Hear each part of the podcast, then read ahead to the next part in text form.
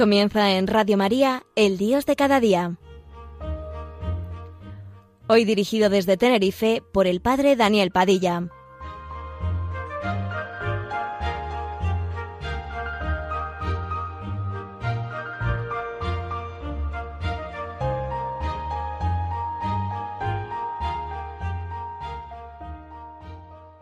Buenos días amigos, una edición más de este programa en la radio de María, de la Virgen, que es el Dios de cada día. Hoy me gustaría, en este tiempo ya de plenas vacaciones, hablar precisamente del uso de nuestro tiempo, cómo estamos nosotros dedicando el trabajo, el esfuerzo, el tiempo de descanso de estas vacaciones precisamente a eso, a descansar. Y la respuesta ante esa pregunta, ¿qué uso estoy haciendo yo de mi tiempo? De la mano del cardenal Martini, esa respuesta se obtiene mediante el análisis del uso del propio tiempo a la luz de las prioridades de Jesús, con referencia por tanto a la unidad de vida de cada uno de nosotros.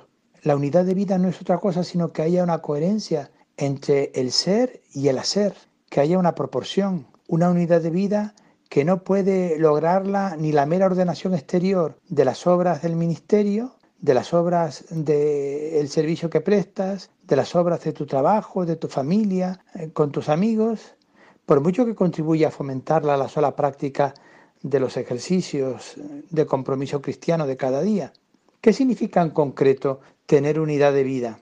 Pues para mí la unidad de vida comporta como cuatro actitudes. La primera es el equilibrio, Equilibrio entre oración y acción, entre la teoría y la praxis, sentimientos y palabras, trabajo y descanso, relaciones de funcionamiento y relaciones de amistad, trabajo manual y trabajo mental, y muchas otras cosas, es decir, todo aquello que produzca equilibrio en mi persona.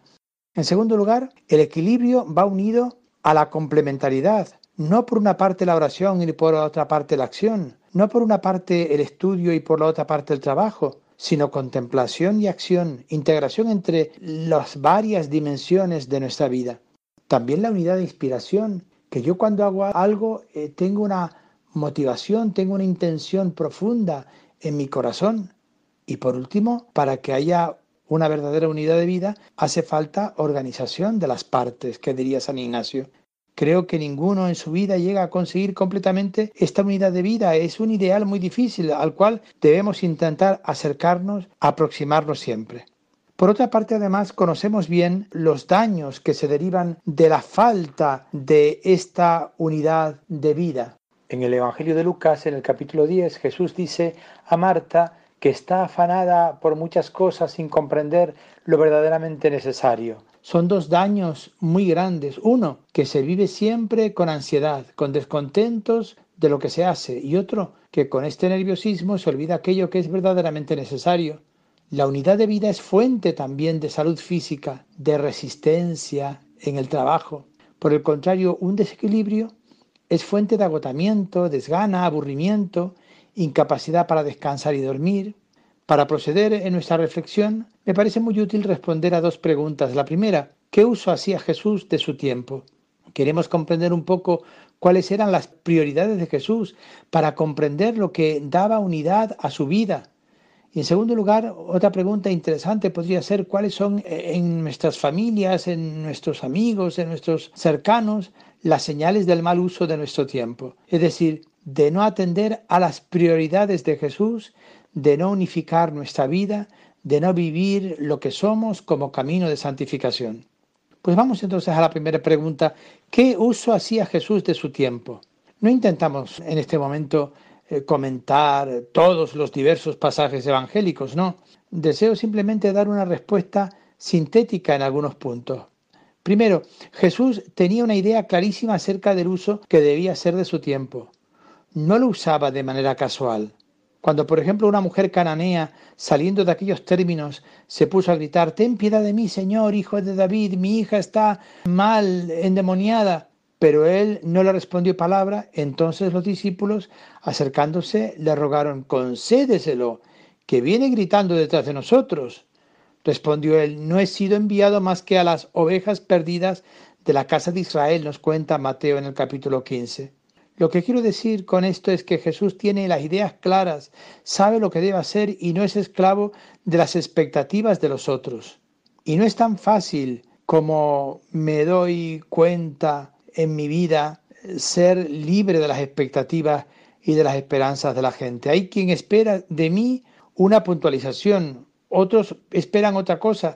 Hay quien insiste para que yo intervenga en una determinada situación y a veces se necesita más tiempo para convencer de que mi oficio, lo que yo hago, mi vida, no comporta aquello que algunos, algunos intentan utilizarme o quisieran que lo que requiere el contentarlos. Jesús sabe para qué ha venido y sabe qué debe hacer de su tiempo. Con otras palabras, Jesús tiene un plan de acción, no es esclavo de las circunstancias, no da la impresión de uno que dice una palabra buena aquí, una palabra buena allá, da la impresión en cambio de uno que conoce bien cuáles son las prioridades. En segundo lugar, con todo esto, Jesús no es rígido, no es inflexible, sino todo lo contrario.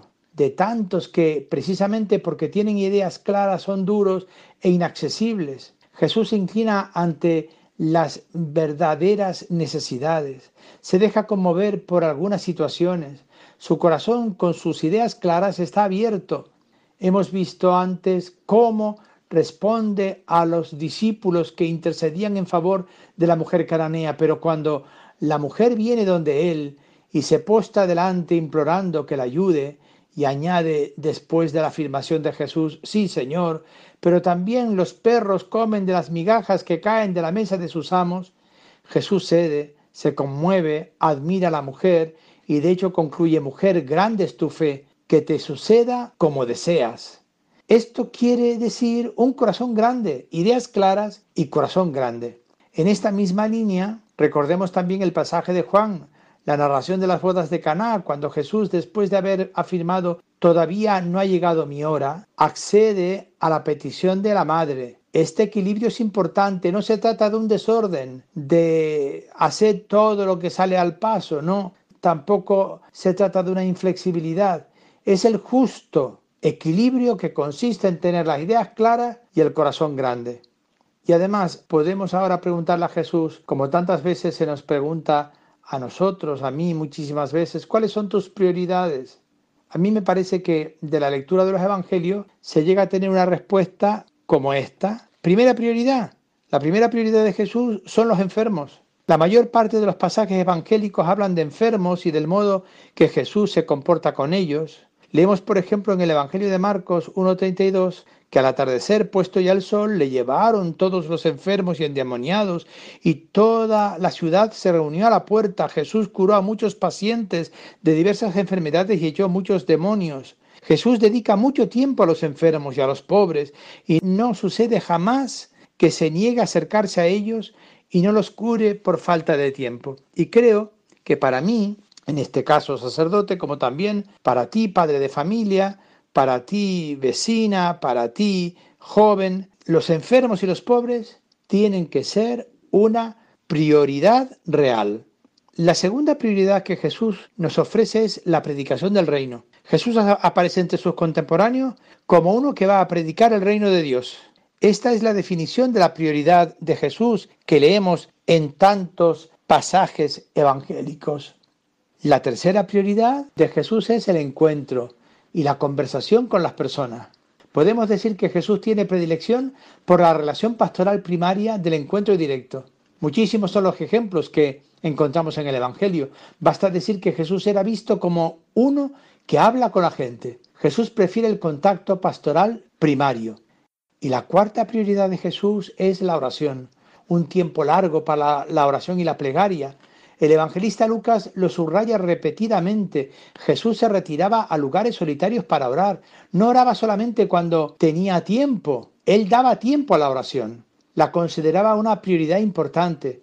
Por aquellos días se fue él al monte a orar y pasó la noche en la oración de Dios. Después de la multiplicación de los panes, Jesús despide a la muchedumbre y sube a lo alto del monte solo a orar. Al atardecer estaba solo allí, dice el Evangelio. Él no renuncia nunca a la oración y nosotros sabemos bien, por experiencia, que no es fácil, sobre todo cuando hay tantas cosas que atender. La quinta prioridad de Jesús es el estar con los amigos, es la amistad. Sí, amigos, la amistad. En dos sentidos. Sobre todo significa dedicar, dar tiempo a los colaboradores inmediatos.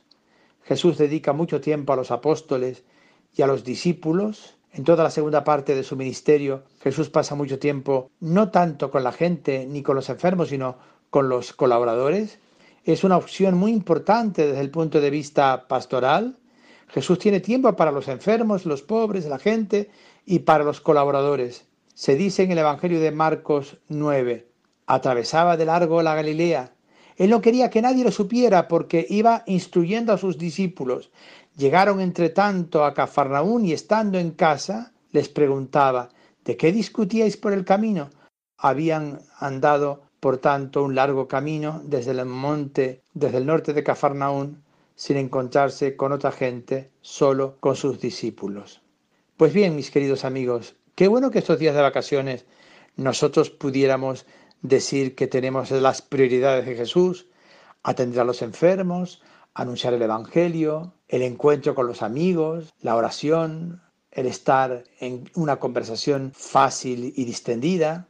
Yo les invito a escuchar ahora en un momento de descanso una canción muy hermosa, No hay lugar más alto, de generación 12, donde ciertamente para vivir la vida cristiana tenemos que tener como referencia del corazón a Dios, que es lo más alto de cada uno de nosotros a tus pies arde mi corazón,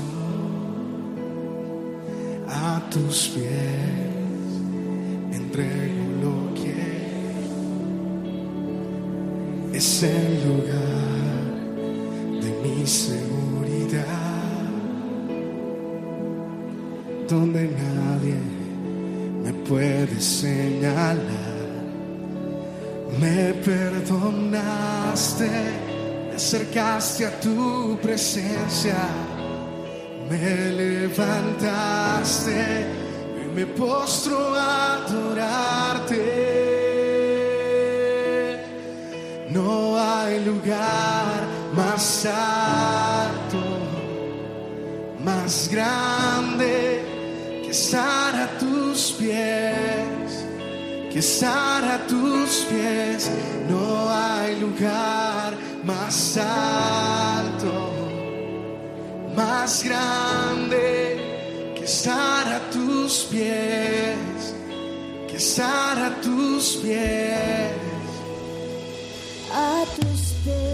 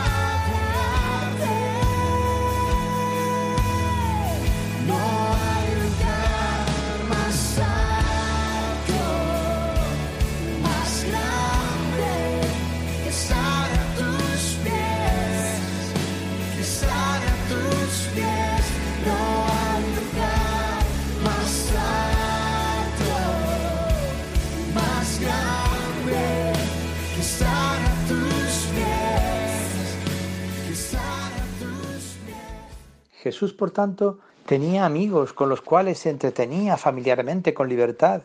Tenía amigos, tenía una casa a la cual iba cuando deseaba estar con Lázaro, con Marta y con María, con toda tranquilidad. A mí me parece, por tanto, que también las relaciones amigables eran una prioridad para Jesús.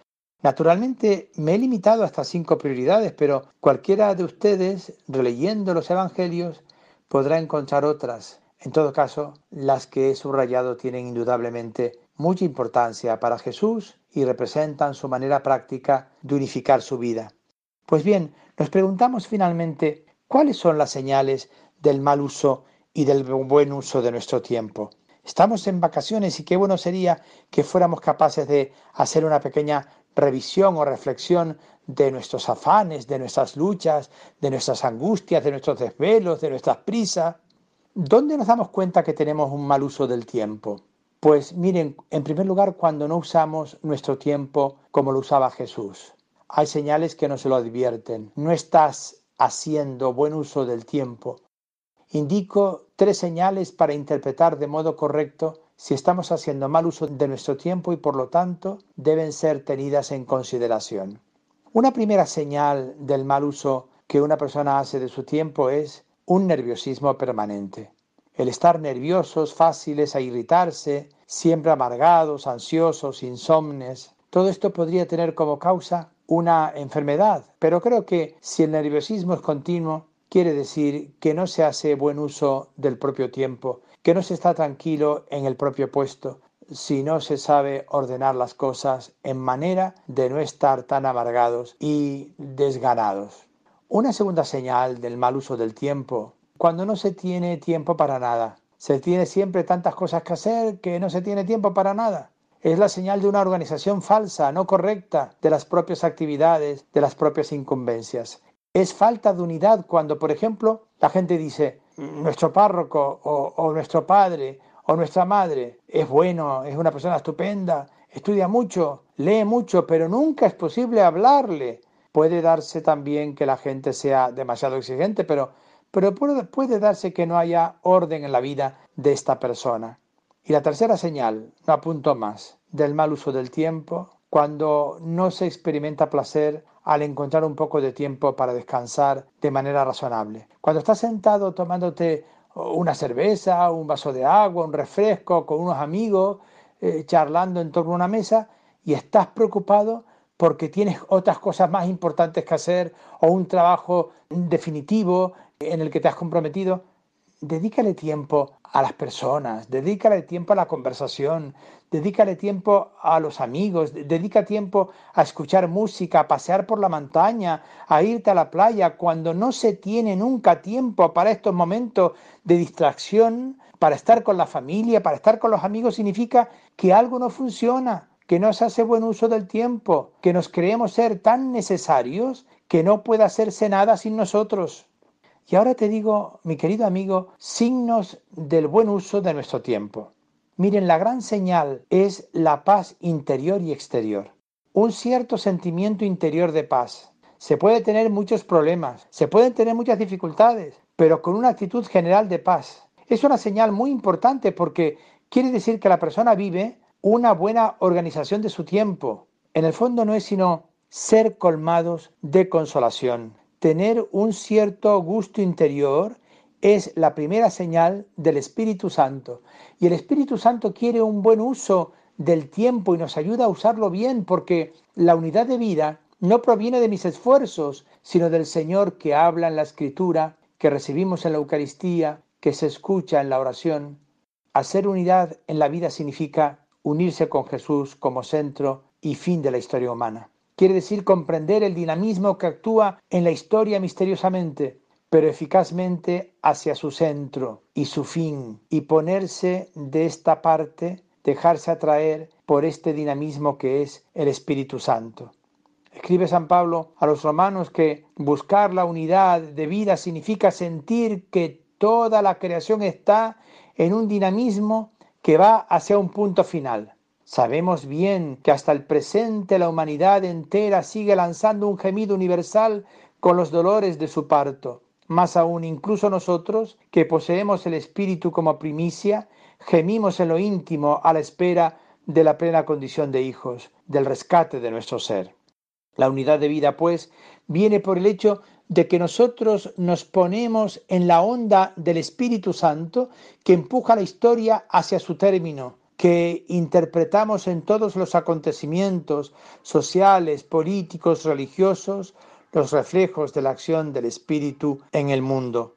Esto es importantísimo para no sentirnos fragmentados, divididos por tantas cosas que nos distraen. Deberíamos preguntarnos siempre qué sentido tiene este hecho, esta situación, como parte del dinamismo del mundo que es atraído por Jesús, Señor universal, impulsado por la gracia del Espíritu Santo? La pregunta podría parecer abstracta, pero en realidad es concretísima, porque significa que ante tantas cosas difíciles de comprender en la vida del mundo, de la historia, no nos preguntamos solamente cuáles son las causas o las culpas, sino cómo pueden leerse estas cosas, qué momentos del dinamismo del universo tienen a Jesús como centro. Por las experiencias que he tenido durante mucho trato con gentes de diversas partes, puedo decir que a mi parecer en este momento de la historia hay una luz especial para conocer esta verdad. Es la luz que impulsa a San Juan Pablo II, lo impulsó en su tiempo a viajar. Él advierte que este momento es de una importancia única en la historia del mundo porque nunca como hoy se ve tan claramente que los hombres deben ser una unidad. Sin unidad, a mi modo de ver, el mundo no podrá sobrevivir. Y repito, esto no es más que un reflejo de la unidad que Cristo prepara. Los jóvenes aspiran a la fraternidad universal, aspiran a la unidad del mundo y están dispuestos a cualquier sacrificio con tal de conseguirla porque entienden que se trata de algo capital para nuestro tiempo. Nuestra tarea consiste en ayudarles a conseguir ese objetivo y a eso tiende nuestra espiritualidad y toda nuestra vida. Pues sí, estamos de vacaciones. Algunos habrán podido salir, los menos, sin duda, de su ámbito ordinario de vida. La mayor parte nos quedamos en casa. Estamos aquí en nuestra ciudad, en nuestro pueblo, pero qué bueno para hacer como un parón en la vida, preguntarnos cuáles son las prioridades de Jesús, los enfermos, la predicación del reino nos lleva a la unidad de vida, y al uso que Jesús hacía del tiempo. Jesús tiene muy claro, muy claro, muy claro que debía usar su tiempo no de una manera casual, sino de una manera de entrega y de dedicación absoluta a los demás. Pues bien, amigos, las vacaciones, el descanso, un tiempo estupendo para hacer parón, para decir en qué o preguntarme en qué estoy empleando el tiempo, para descubrir que el tiempo es oro y que el tiempo es un instrumento maravilloso de comunicación con los demás.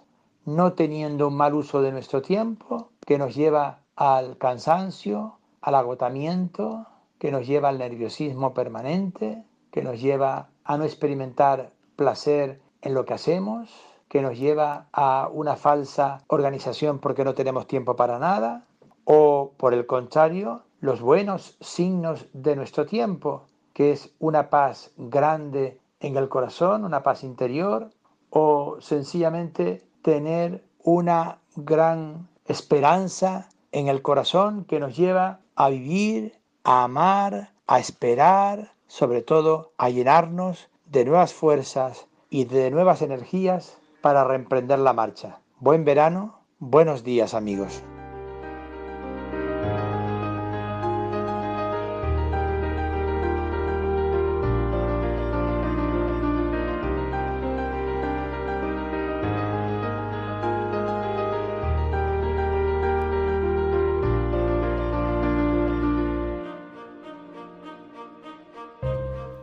Finaliza así en Radio María, El Dios de cada día, hoy dirigido desde Tenerife por el Padre Daniel Padilla.